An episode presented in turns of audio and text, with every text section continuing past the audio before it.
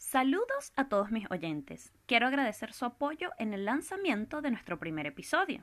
Y para ello, el día de hoy quiero darte unos tips que sin duda van a ser de gran ayuda para tu desenvolvimiento en el mundo actual mediante plataformas digitales que están estrechamente relacionadas con el proceso educativo.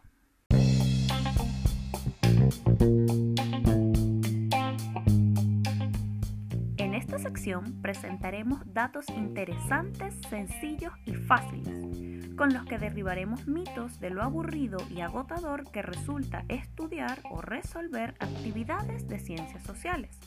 Soy Vanessa Sosa, profesora de Ciencias Sociales, exploradora constante de técnicas didácticas que simplifiquen el estudio de las ciencias sociales.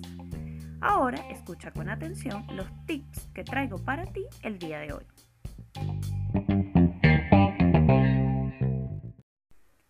Comenzamos este espacio con nuevos tips para el manejo de las ciencias sociales mediante la tecnología. Hoy compartiremos cinco plataformas de comunicación que puedes usar para investigar, estudiar y compartir opiniones. Empezamos con el quizás más conocido para todos, el Facebook. En este encontrarás fotos y videos de diferentes motivos, así como grupos y páginas. ¿Cómo te ayudarán con las ciencias sociales? Busca grupos de estudio e investigación y únete a ellos. En estos grupos se comparte información y diversas experiencias que fortalecen tu proceso de investigación. Igualmente, en el Facebook encontrarás otras herramientas de gran importancia, como lo son los chats y videollamadas, que puedes utilizar para comunicarte y compartir información con otros compañeros. Semejante al Facebook, tenemos el Instagram Ahora vamos al YouTube.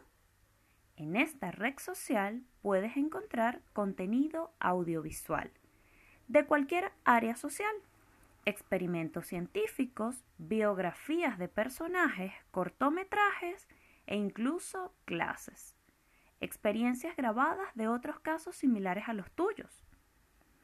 En cuanto a plataformas de mensajería instantánea, tenemos el Telegram, esta es una red social de comunicación similar al WhatsApp.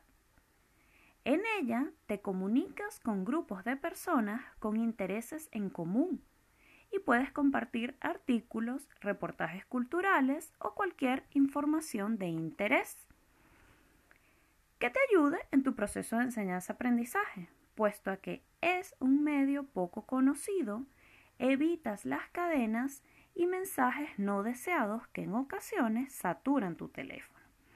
Por último, el día de hoy tenemos Spotify, que es conocido solamente como un reproductor de música, pero también te sirve para escuchar programas como este podcast. En él hay varias categorías de aprendizaje como educación, ciencia o cultura. También puedes escuchar audiolibros y puedes seguir estos canales para recibir notificaciones cuando publiquen algún contenido nuevo. Ah, muy importante, todas estas plataformas las puedes descargar en tu teléfono y son gratuitas y constantemente están siendo actualizadas. Te invito a usarlas no solo como contacto entre amigos, sino a sacar todo el potencial que tienen como medio de aprendizaje. Recuerda que nos volvemos a encontrar con nuevos tics para ti el próximo miércoles.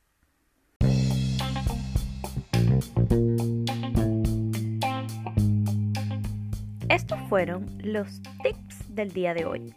Te invito a ponerlos en práctica y valora acá si te gustó el contenido de hoy. Esto fue Didac Tips. Habló para ti Vanessa Sosa. Hasta el próximo episodio.